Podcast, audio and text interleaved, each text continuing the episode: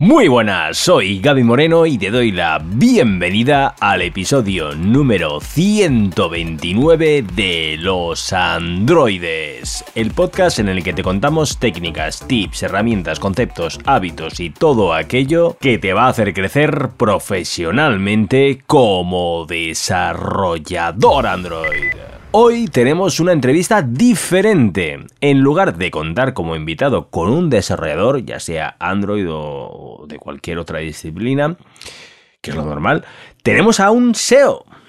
Y además de los que sabe del SEO para apps, el ASO, el App Store Optimization.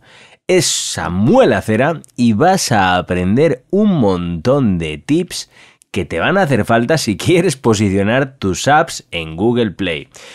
Y entre...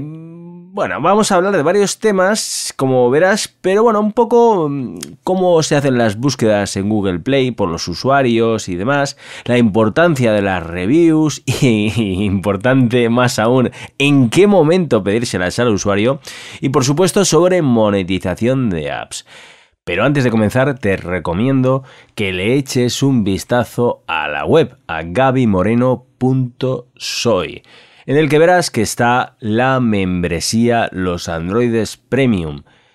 Y si eres nuevo o nueva aquí, a lo mejor pues no sabes de lo que te estoy hablando, pues por eso entra en gabymoreno.soy y si ya llevas tiempo escuchándolo, has oído hablar, lo has visto por alguna publicación en redes sociales y mm, dices, bueno, no es el momento, mm, te recomiendo que le eches un vistazo porque es que es demasiado buena para lo que vale. Es que merece muchísimo, muchísimo, muchísimo la pena. Vamos, eh, es muy fácil. Simplemente entra en gabymoreno.soy y júzgalo por ti mismo o por ti misma. Y ahora sí, sin más dilación, vamos con la entrevista a Samuel Acera. Muy buenas y bienvenidos a los androides. Hoy tenemos a Samuel Acera, que es consultor especializado en estrategia digital. Pero mejor que nos lo cuente un poco de a qué se dedica, así que bienvenido Samuel, quién eres y cuál es tu background. Muy buenas Javi, ¿qué tal? Muchísimas gracias por la invitación al programa, la teníamos pendiente desde hace tiempo y justamente cuando me invitaste, pues nos encontrábamos ahí en visos de lanzar una, una aplicación y ya sabes cómo son los lanzamientos, ¿no? Que te, es una vorágine de trabajo y entonces era imposible hacer la, la grabación porque teníamos dos horas de, o sea, dos semanas enteras de lanzamiento todo programado y era como, mira, ahora mismo me dejo de historias y estoy seguro de que los que nos escuchen pues saben cómo, cómo va el tema de los lanzamientos, que es es un no parar, es quizá el momento más frenético de cualquier aplicación. Te comento, a ver, ¿quién soy? ¿Quién soy? Bueno, yo llevo dedicándome al tema de marketing digital ya casi 10 años.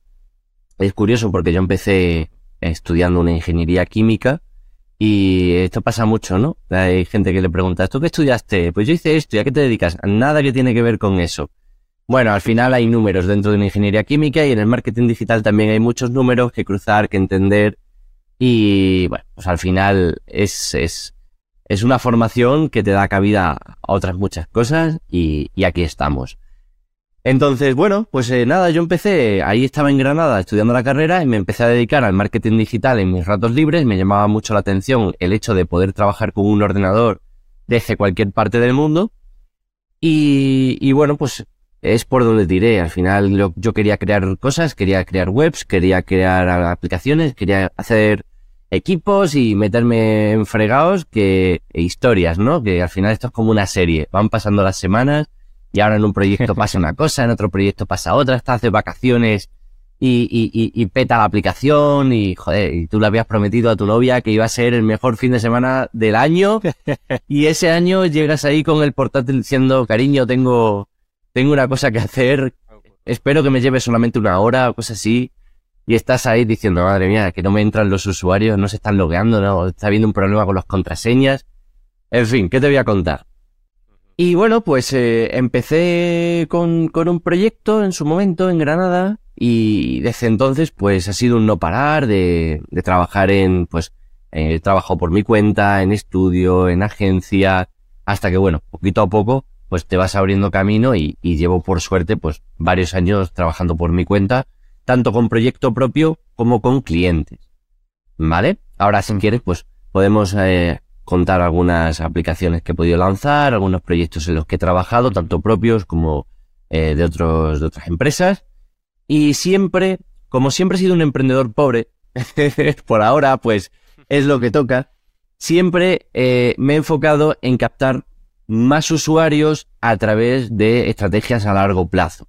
Por eso me considero, en cierta manera, un estratega digital, porque al final Conseguir tráfico pagando, bueno, pues requiere mucha estrategia, por supuesto, pero cuando tienes poco dinero, pues requieres pensar el doble, porque al final es, oye, ya no es pensar cómo hago el anuncio y a qué audiencia se lo, se lo paso, sino cómo creo contenido y cómo lo, lo posiciono, cómo lo optimizo para que a largo plazo mi web tire para adelante, mi aplicación tire para adelante y esté ahí y aunque no pague por publicidad sea encontrada, ¿no? Ahí entramos dentro de las estrategias de inbound marketing, que siempre me ha gustado mucho. Y bueno, uno de los referentes con los que yo más he aprendido de inbound marketing es eh, Joan Boluda, y al cual estoy muy agradecido porque, porque me ha aportado mucho. De hecho, bueno, llevo años me he apuntado a su membresía y se la recomiendo a todo el mundo, ¿no?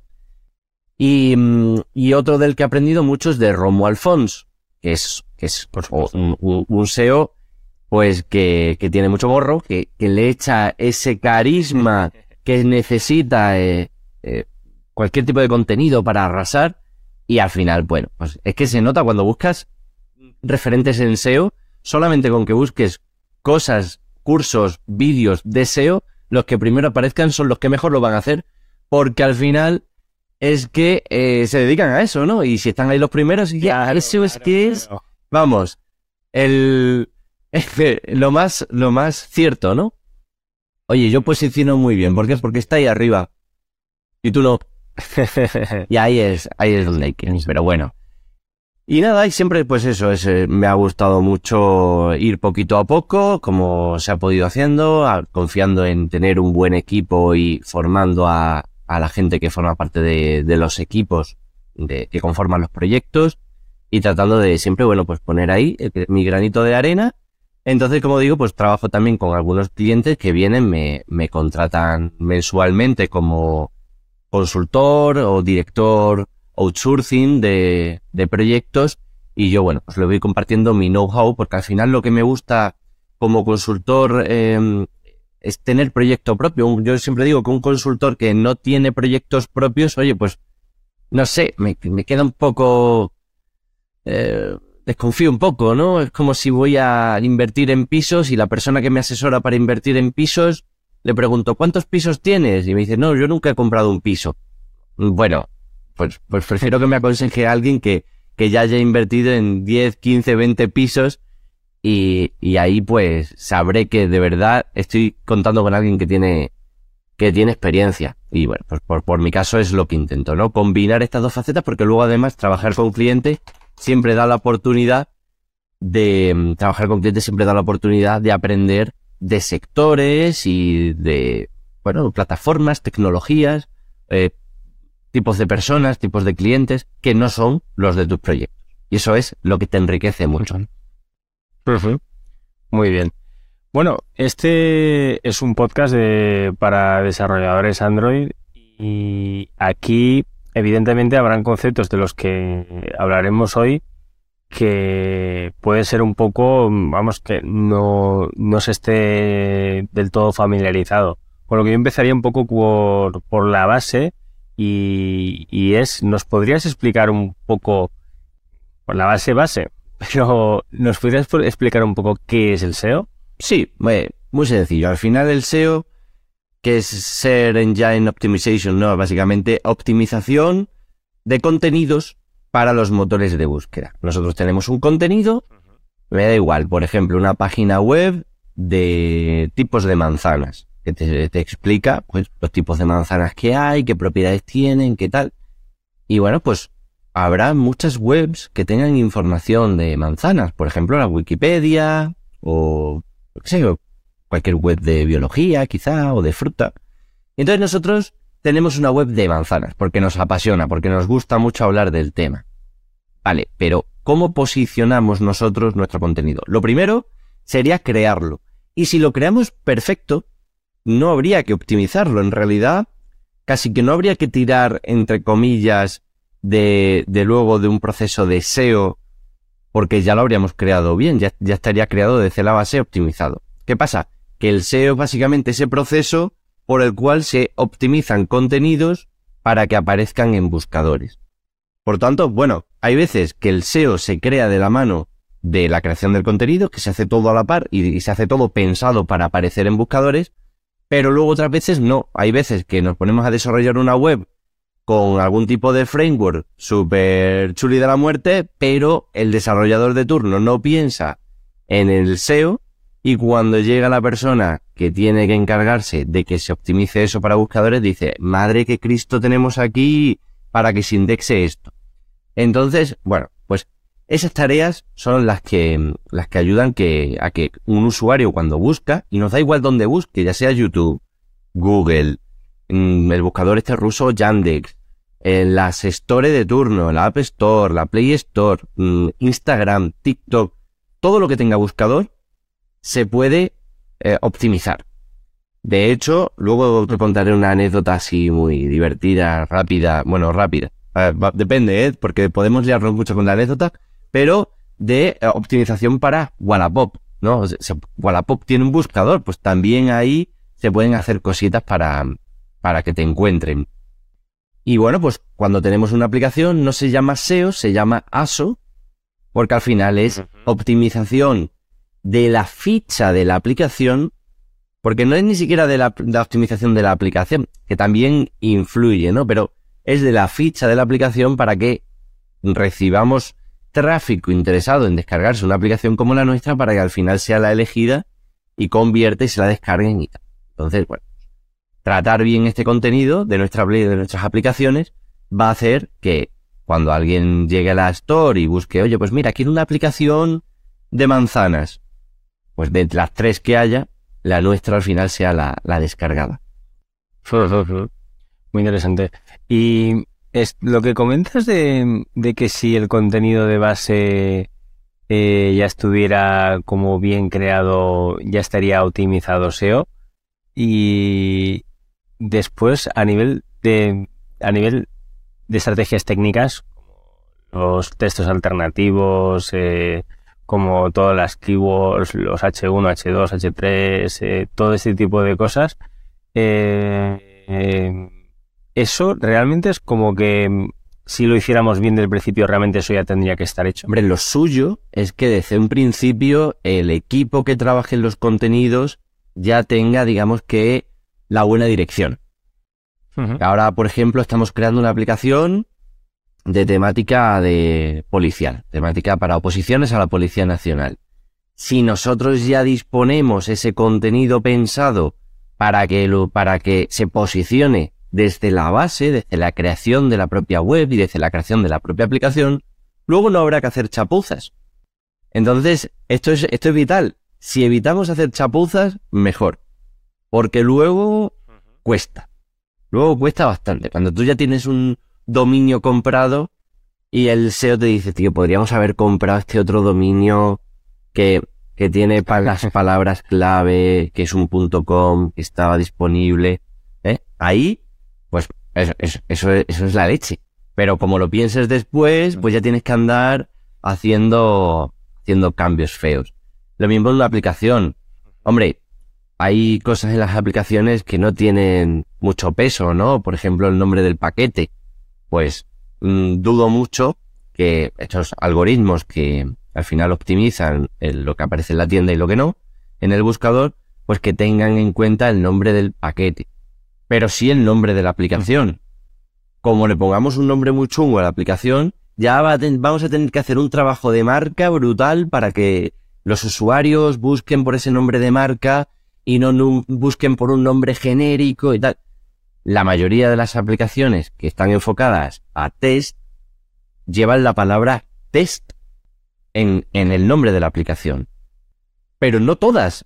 Flipo con muchas que no lo tienen. ¿Por qué? Bueno, pues porque no están pensadas para eso. Eh, pasa, a veces que llegas a un sector donde te das cuenta de que entre 200, 300 competidores que hay en este sector a nivel, yo que sé, nacional, pues la mayoría peca de lo mismo y la mayoría pues no tiene una apuesta por el SEO avanzada. Y entonces ahí es cuando encuentras los nichos. Los nichos que es curioso que a, día de hoy, a 2022, casi 2023, y por cierto, mm, no sé si saldrá esto ahora en Navidades, pero feliz Navidad a, todo el mundo y feliz Año Nuevo.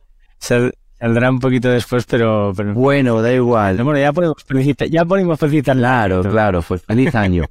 Entonces, pues que, que todavía hay nichos de mercado, siempre los va a haber, siempre va a haber nichos en los buscadores, porque además las tendencias van cambiando el tráfico va cambiando y bueno, pues a eso se puede aprovechar. Yo me acuerdo que yo abrí y, lo abrí tarde porque quise hacer un curso del tema, entonces tardé un poquito más, que me, monté una página nicho express para además también testar cosas que era de estufas de exterior, ¿sabes? Estufas de exteriores que hay de rayos infrarrojos, eh, están las de gas, hay diferentes tipos.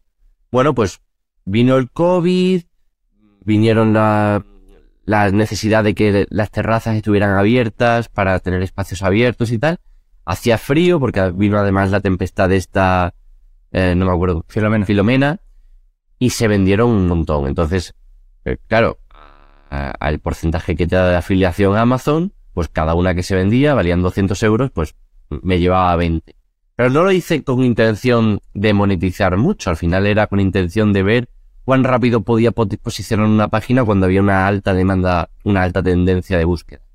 Y en ese año había un pic. Este año, por ejemplo, todavía pues, pues no lo hay. Y entonces, este tipo de tendencias pues aportan mucho y hay que seguirlas, hay que entenderlas. Y, mm, y también por eso yo creo que es muy importante entender mm, cuando quieres montar proyectos de economía, que veo muchos emprendedores que sí que estudian economía y hay otros que no, y claro, si tú entiendes un poquito los, ciclos económicos y tal, puedes entender necesidades futuras que te desvelen qué aplicación va a estar de, moda o puede estar de moda. Por ejemplo, ahora mismo se prevé que venga la recesión, ¿no? No sabemos todavía si pequeñita, grande, ya veremos, pero está clarísimo que la gente va a querer ahorrar. Entonces, aplicaciones para ahorrar, mm, búsqueda de cupones, búsqueda de fórmulas para, para gastar menos, pues ese tipo de cosas yo creo que serán tendencia durante todo este año y, el siguiente. Eh, bueno, son cositas que, que hay que hilar, hay que hilar todo esto para entender qué podemos lanzar, qué contenidos podemos crear y, y en fin. Muy interesante. Bueno, entonces podríamos decir que el ASO es el, el SEO de las apps. Sí, sin más, básicamente. Básicamente. Es como que el SEO es en conjunto de todo y el ASO es una, una pequeña. Una pequeña. Claro, hay un. ¿Y Hay un tema que es que las aplicaciones, al contrario que la navegación web, pues se hace mucho por referencia. Tú ves que tu amigo tiene una aplicación y te bajas esa aplicación y la buscas directamente. Entonces hay mucha menos gente pues eh, pululeando por las stores buscando aplicaciones que descargarse que gente pululeando por internet, navegando en buscando contenido. La gente pues mide, todavía mide sus datos, que si me ay, que no me voy a descargar esta aplicación porque no tengo datos ahora, no estoy conectado al wifi, pues estás así que yo todavía no las entiendo porque casi todos tienen ya tarifas ilimitadas, pero eh, claro, en las aplicaciones, en lo que es el marketing de aplicaciones, el ASO no es tan importante como el SEO, por ejemplo, para un e-commerce. Claro, claro, claro. Y, y, claro, y también yo me imagino, pues, por ejemplo, que, que las búsquedas pues no son serán con menos palabras o más más concisas que lo que pones tú en un buscador. Porque claro, en el buscador estás con el teclado, ta, ta, ta, y pones una, a lo mejor, cómo hacer eh, una paella un domingo con mis amigos, ¿no? Y eso no lo pones en Google Play. En Google Play a lo mejor pones paella y ya está. Y no pones mucho. Claro, aquí es donde viene la estrategia de nuevo. También mm. podemos hacer posicionamiento de la aplicación vía SEO. Porque si nosotros le vendemos a la, a la persona que está buscando pues eh, contenidos de paella, una aplicación que tenemos para paellas, si aparecemos en los vídeos adecuados, en los blogs adecuados, en los posts adecuados, la persona que está leyendo, oh, descárgate aquí la aplicación, oh, aquí hay referencia a esta aplicación. No, este chef está utilizando esta aplicación y me la está recomendando. Ahí, claro, ya estamos posicionándonos para esa búsqueda. Que ese posicionamiento ya entremezcla con lo que es la publicidad pagada. También podemos encontrar estrategias de patrocinios de contenidos que van ligados al SEO, porque al final estamos optimizando lo que aparece en los buscadores para que aparezca nuestro contenido en esos portales perfectamente, es bastante habitual encontrar blogs que ya están posicionados por la materia, contactar con ese blog, negociar un enlace, negociar una publicidad, negociar un patrocinio, para que ahí tengamos nuestro vídeo, nuestro link hacia las stores, el link hacia nuestra página web, una recomendación. Y si por ejemplo, pues ahora mismo los que nos están viendo y escuchando, muchos, muchísimos tendrán sus aplicaciones, eh, tanto pet projects como proyectos más de los que trabajan en el día a día, a lo mejor para una compañía bien grande. Em, ¿Qué estrategias podrían seguir para mejorar el, el ASO en la ficha de Google Play? Bueno, aquí habría que meterse dentro de lo que es el algoritmo que utiliza Google o que utiliza, bueno, en este caso Android, pues, pues Play Store, para posicionar, ¿no?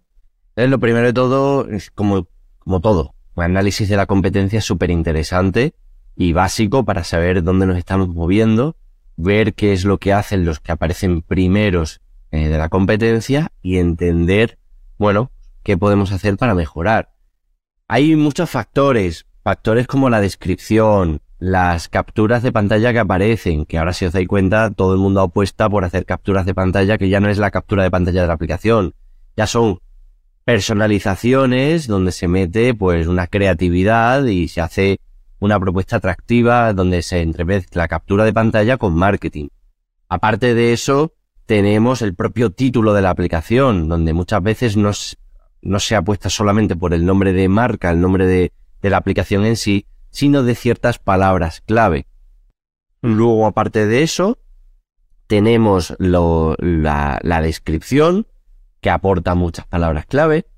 A diferencia entre, por ejemplo, la, la mm, App Store, que nos permite meter palabras clave dentro de un campo, en la Play Store, si no me equivoco, no lo permite. Entonces, bueno, hay, hay, hay que entender las diferencias que hay entre unas fichas y otras pero nos permite, por ejemplo, poner el vídeo de YouTube. Ese vídeo, pues, es si tenemos ya un vídeo bien macerado, bien creado, ya meterlo desde el principio y si no, pues hacerlo. Y luego, muy importante, súper importante, las reviews. Las reviews son fundamentales para destacar, para convencer y, claro, si tenemos reviews que también nos ponen las palabras claves adecuadas, pues mejor. No podemos ir tampoco detrás de nuestros vecinos, amigos y tal, a que nos pongan las, las reviews. Quizá un poco al principio, quizá en un lanzamiento sí que se puede hacer, ¿vale? Para dar un pistoletazo de salida, para empezar con buen pie. Bueno, pues si podemos hacer un poquito de campaña, oye, déjame una review tal, pues estupendo. Pero lo suyo es tener, pues, un algoritmo, con, cuando digo algoritmo, digo estrategia, ¿vale? Cada cierto tiempo, cuando pase esto, se le pide al usuario de turno una review. Las reviews son fundamentales y necesitamos que en el momento dado se le ofrezca al usuario dejar la review. Esto se puede hacer como una notificación push o se puede hacer por otras vías. Por ejemplo, podemos tener una vía donde el usuario nos manda cierta consulta o cierta mm, notificación y nuestro servicio de atención al cliente le dé una, un resultado, una indicación, una tutoría, dependiendo de la aplicación, pues pueden ser muchas cosas, ¿no? En ese, en ese punto de contacto puede ser muy buena estrategia pedirle la review. Normalmente cuando le solucionamos un problema a un usuario, sobre todo cuando le solucionamos un problema a un usuario, es cuando hay que pedirle una review. Porque es el punto en el que él siente la satisfacción de, wow, me están ayudando, lo han hecho muy rápido, lo han hecho muy bien, Mm, me han ayudado. Entonces ahí es cuando la gente deja su mm, review positiva. Esto es lo mismo que cuando ponemos reviews negativas. ¿Qué pasa? Que las reviews negativas no se solicitan. Simplemente cuando alguien está muy cabreado la pone. Esta aplicación es una mierda, me han cobrado y no me devuelven el dinero. Normalmente con rabia y, con, mucha velocidad. al final, muchas veces podemos ayudarles, pero es que no, nos han dado ni tiempo, porque lo han puesto de un domingo por la noche. O hay gente que también pone reviews porque todavía no se entera bien de cómo va el tema de las reviews de las aplicaciones y se creen que es un formulario para poner dudas. Que yo me encontré el otro día una, oye, pero esta aplicación es gratuita. Claro, lo, lo que hay que tener en cuenta es que se puede impugnar, que tú te puedes ir a Play Store y decir, esta valoración no me interesa, porque no es fidedigna, no es lo que tendría que ser, no es una valoración que se note que se hayan descargado el producto, que tal, es otra cosa. Entonces ahí Play Store lo revisa y la elimina. Y podemos contestarlas. Entonces la contestación también es interesante estar detrás de las contestaciones, lo que pasa que esto requiere pues estar al tanto, trabajar, Em, no perderse ni una y darle gracias al usuario por poner a review, aconsejarle, incluso aprovechar esos campos de esas reviews esperando que otras personas la lean para dar información de nuestro producto y para convencer aún más. Muy, muy, muy interesante. Entonces, em, si por ejemplo, cuando nos llega un error, eh, mostramos un error al usuario, ese no es buen momento, ¿no? Para, para pedirle que nos ponga una review. Quizás no, quizás no. Ahora, si el usuario es que nos notifica ese error y nosotros le damos las gracias por haber estado eh, avispado y darnos este error, pues quizás sí que sea buen momento para pedirle la valoración. Al final es pura psicología. Sí, sí, lo, decía un poco de broma, Samuel. Eh, lo decía un poco de broma. Cuando, cuando le, demostramos un error, ahí ahora, ahora pedirle. Ahora cuando está más cabreado, es el momento de pedirle. No, mejor que no, mejor que Sí, sí, sí. Está claro. Vale, te quería preguntar. Ah, sí. Em, todo el tema que, que has comentado de, de muy interesante en el título añadir eh, pues bueno, primero lo normal es que tengas el nombre de la, de la, aplicación. Este nombre puede ser más largo o más corto. Desde luego, si es corto, pues mejor, porque si es muy largo, para empezar, no va a caber en el nombre de que se ve de, en, en el lanzador de, en el móvil. Y a lo mejor poner una pequeña descripción súper, súper, súper corta. No me refiero a la descripción corta, sino a las keywords de palabras y Exactamente, porque creo que son 32 o 33 caracteres. Sí, Muy poco, muy poco, muy poco. Eh, la duda que, que, tengo es una aplicación que, por ejemplo, esté en dos idiomas, habría que, bueno, dos y los que sean, habría que hacer lo mismo para, para todos los idiomas si queremos estar en dos idiomas, hay que cuidar los dos idiomas, si no, no estemos. Es verdad que podemos tener una aplicación en tres, cuatro idiomas en la, en la ficha de la Play Store, pero que luego la aplicación esté en inglés. Esto también es interesante porque hay mucha gente que en la, en la ficha está buscando una aplicación de manzanas, pero luego la aplicación se llama Apple no sé qué.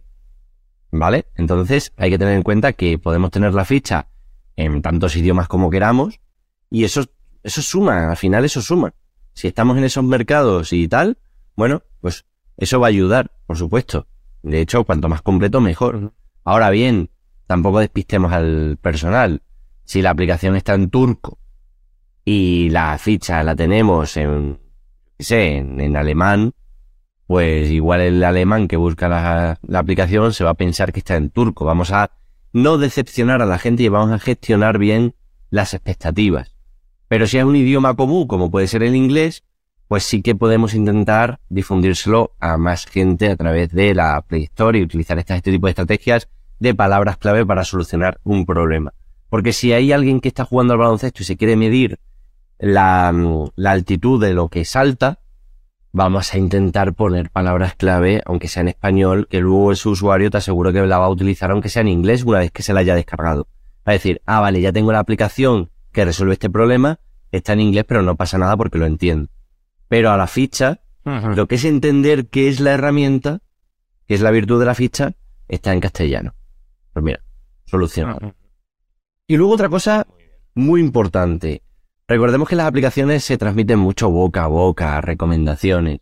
Si podemos ponerle un nombre sencillo, que sea fácil de entender, mucho mejor. Mucho mejor, porque mi primera, mi, primera aplicación, el, proyecto que empecé en Granada, que es uno de los proyectos que yo llevo, que es de planes para hacer en pareja, se llama For Two, para dos. Es decir, For Ujú. Two. Pero eso, en lo que es el business to business, hacer marketing business to business, sí, eh, métete en la web fortwo.es. ¿Cómo? Fortwo.es. ¿Cómo? ¿Cómo se Ya. no? For Two, ¿lo entiendes? Vale, entonces, sí, claro, que hay muchas aplicaciones y entonces no es fácil poner nombres, pero si podemos llamarla patata, mejor que, que algo que la gente diga, ¿eh? Que, que se lo tienes que explicar 30 veces. Mm. Es, es algo muy importante. Entiendo. Entiendo. Pues esto de, de los idiomas te lo preguntaba por, eh, vamos, porque a mí personalmente es una duda que tengo de hace mucho tiempo. Yo la, la app mía de Gaby Moreno em, la tengo en dos idiomas, pero la tengo en dos idiomas porque en vez- eh, la app está en español solamente. Es decir, em, en la app está el audio eh, es todo en español, entonces es como que dices, no tiene sentido ponerlo en inglés. Pero como yo tengo todos los dispositivos en inglés, me, di cuenta que cuando la buscaba yo en Google Play con mi usuario y tal, me la traducía directamente al inglés. Y claro, me traducía el Google Translator, el Google Translate me, tras- me traducía por lo que, un poco lo que él quería. Entonces eh, dije, ah, pues mira, le voy a añadir yo en inglés. Pero claro, ahí ya estoy yo con la duda, digo, oye, ¿estoy haciendo bien? ¿Estoy haciendo mal? Porque al final también es que cada vez que tengo que hacer un cambio se lo tengo que hacer en las dos y, y no sé si realmente merece la Es lo mismo que pasa en LinkedIn. En LinkedIn Mm. puedes tener tu perfil en varios idiomas. Cojonudo, si te mueves, por ejemplo, en terrenos bilingües. Pero como hagas un cambio de currículum o te quieras currar el perfil, ojo, que lo tienes que cambiar en los dos idiomas y que ahí no es, no es poca información. Si, si tienes un, ya 5 o 10 años de carrera, porque tienes que andar cambiando todos los trabajos y pones métricas y pones, en fin, todo en dos idiomas. Es mucho curro, sí. Sí, sí, sí, sí. Sí, sí, sí, sí. Ya, ya tiene, vamos, es un muy, muy buen ejemplo. Vale, vale. Muy bien. Bueno, em, con todas las cosas que haces, porque es que yo no sé, no sé apenas de SEO ni de ASO ni tal, eh, y de hecho, pues lo, lo poco que, que me he metido y tal, ya digo, mira, aquí hay otro rabbit hole, ¿sabes? Ya tengo bastante con el de Android, no, no quería más, bueno, pues otro, otro más. Em, pero bueno, yo lo que te quería preguntar es, ¿qué haces tú para ser eh, tan productivo en el día a día? Con tantas cosas que haces, tienes que tener algo. Pues, pues mira, yo mm, la verdad es que soy mucho menos productivo de lo que parezco, o por lo menos lo que a mí me parece, lo que a mí me parece. Es verdad que siempre uno intenta, pues, joder, pues eh, ver cómo puede mejorar y tal, pero yo veo a gente que es tan productiva y yo al, al- no, no acabo de ser todo lo organizado que me gustaría y creo que hay como una, una especie de competencia entre ser creativo y, y ser ordenado. Entonces yo trabajo con gente que es... Yo trabajo muy bien con gente que es muy ordenada.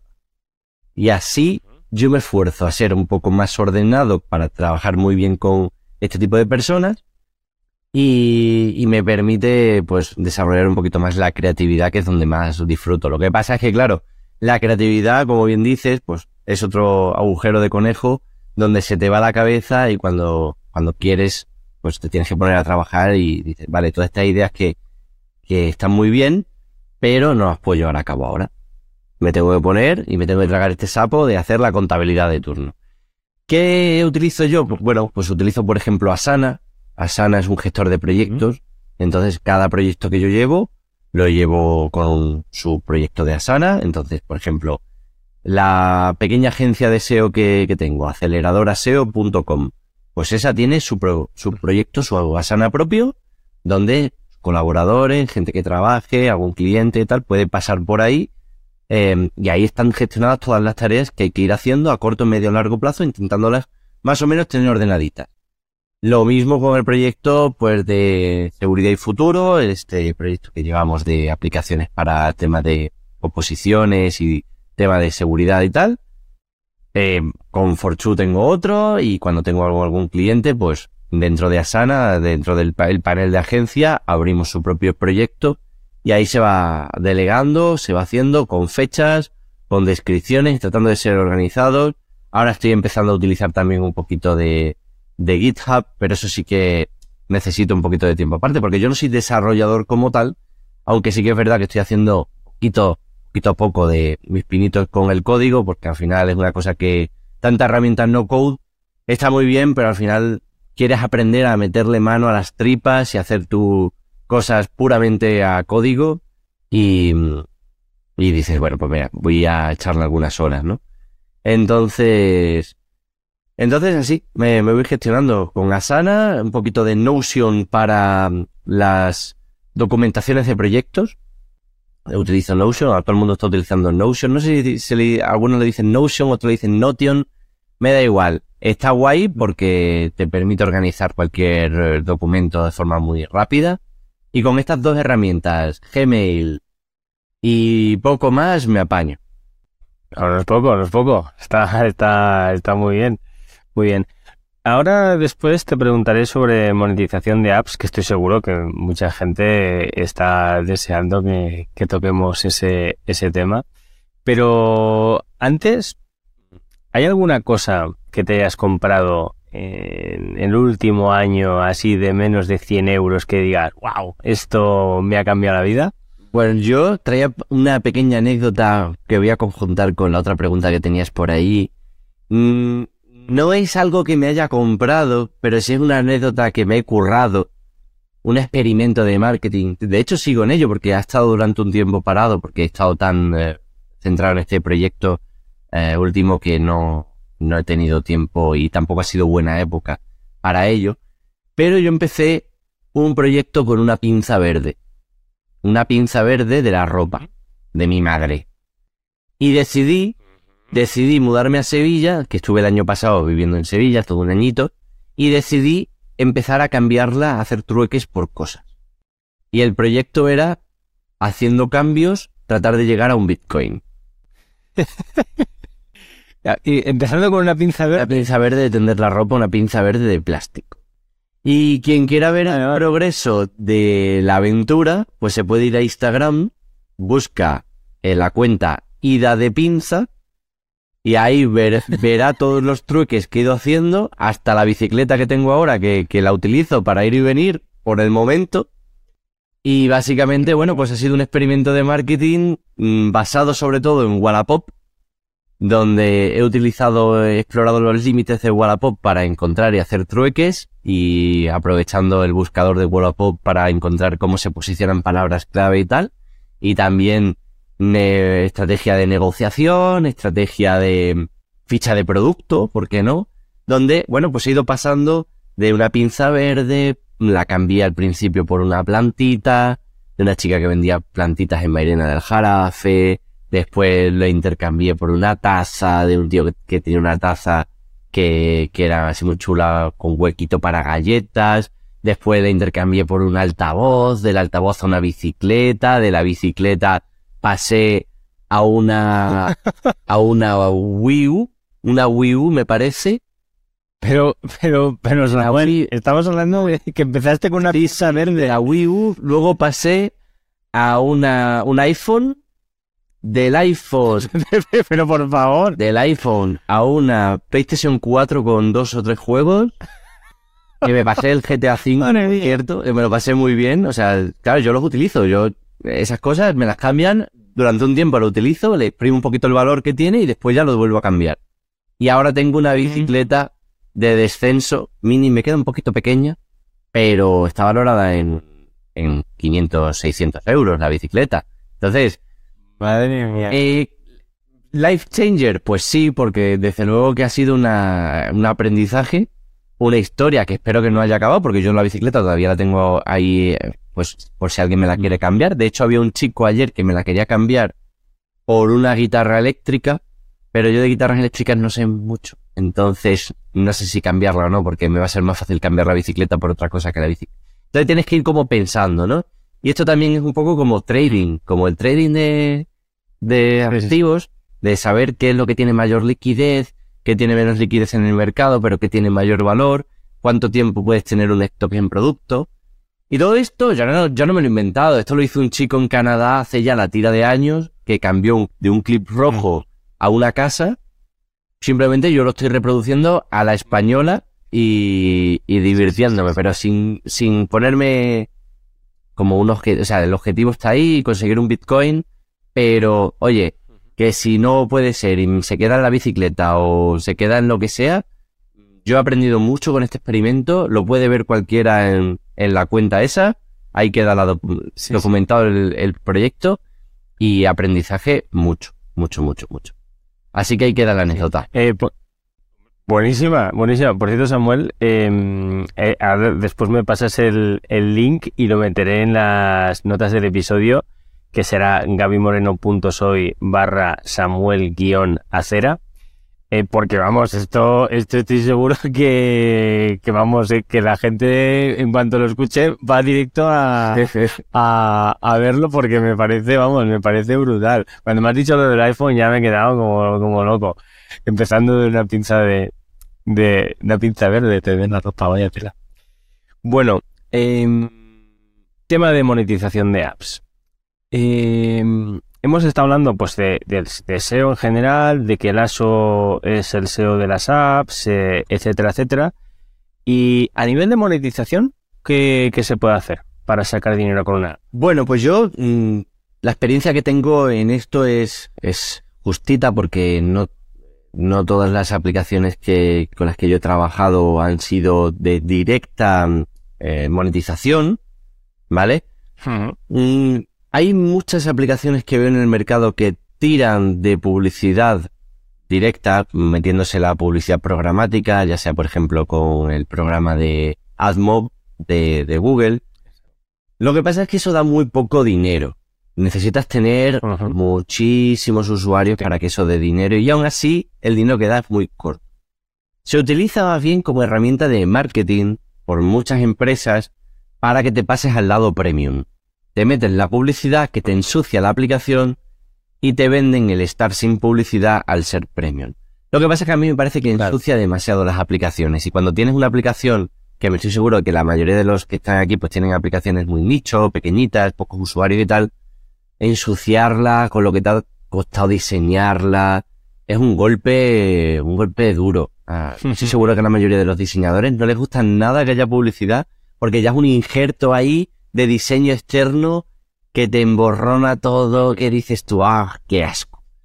Entonces, bueno, hay otros recursos si queremos empujar a la gente al lado premium que son más elegantes. Por ejemplo, una aplicación que me gusta mucho es la aplicación de Chess, que es para jugar al ajedrez. Pues esa es una aplicación muy limpia donde, bueno, pues oye, tienes tu parte gratuita y cuando llegas a la parte premium te sale tu banner de suscríbete hazte de membresía o tal.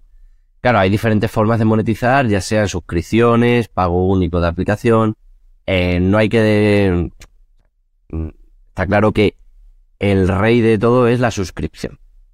Hoy en día, suscríbete, paga anualmente, paga mensualmente, semestralmente, trimestralmente, dependiendo del producto. Puede ser anualmente, trimestralmente, pero la suscripción es lo mejor. Lo mejor porque al final si estamos dándole a la gente una herramienta que resuelve su problema y realmente la va a estar utilizando, pues oye, que vaya pagando y punto.